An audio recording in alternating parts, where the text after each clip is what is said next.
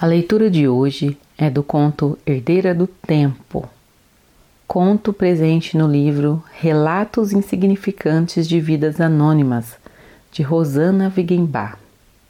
Este livro está sendo publicado agora, em 2021, pela editora Caos e Letras. Lendo mais contos por Renata Teixeira. Herdeira do Tempo. O tempo não passava com a mesma velocidade naquele lugar. Corina, a mulher mais velha da região, era a herdeira de uma geração que o manipulava. Nas redondezas, as enxadas golpeavam lerdas a terra seca. As foices mutilavam o capim que demorava a tombar sobre o solo. Até o vento soprava lento e não conseguia espalhar a serrapilheira que se amontoava debaixo das árvores. As mulheres esfregavam as roupas no córrego que retinha a espuma. As águas não tinham pressa de seguir seu percurso. Corina carregava o relógio no bolso do vestido, nunca se separava dele. Não tinha familiares para ensinar o seu ofício. Não foi abençoada com a maternidade, mas não sentia rancor por isso. Ao contrário, ajudara muitas crianças a vir ao mundo devagar, obedecendo o tempo, sem pressa. Com seus antepassados, aprendeu muitas coisas que fizeram dela uma mulher respeitada em sua comunidade. De sua avó, recebeu os ensinamentos que a transformaram em protetora do tempo.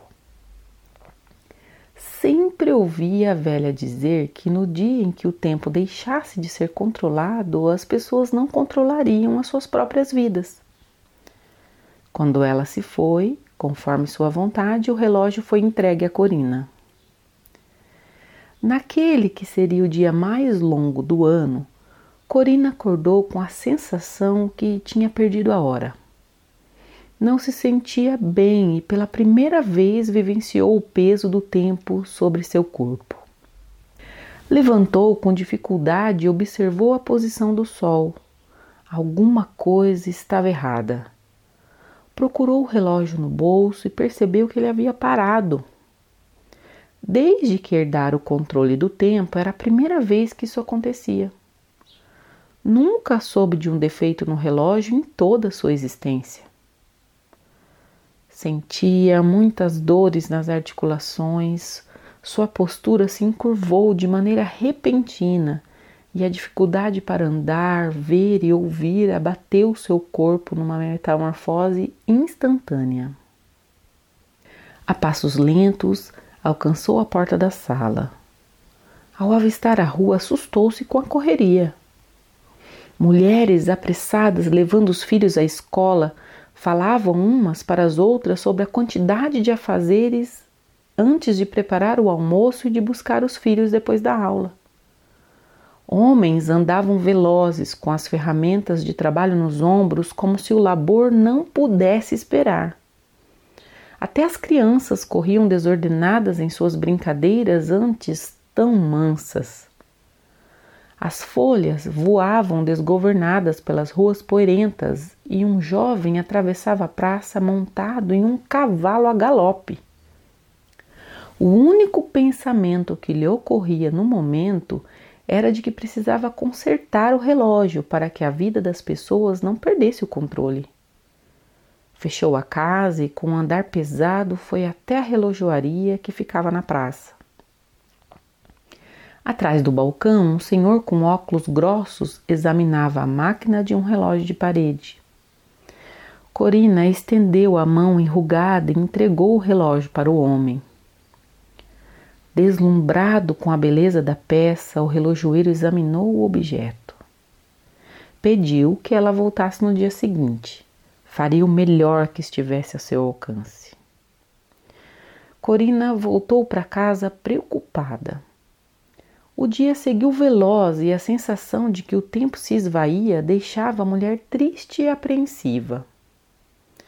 Amava o lugar em que nasceu e não queria que as pessoas fossem consumidas pelo mal que pressentia.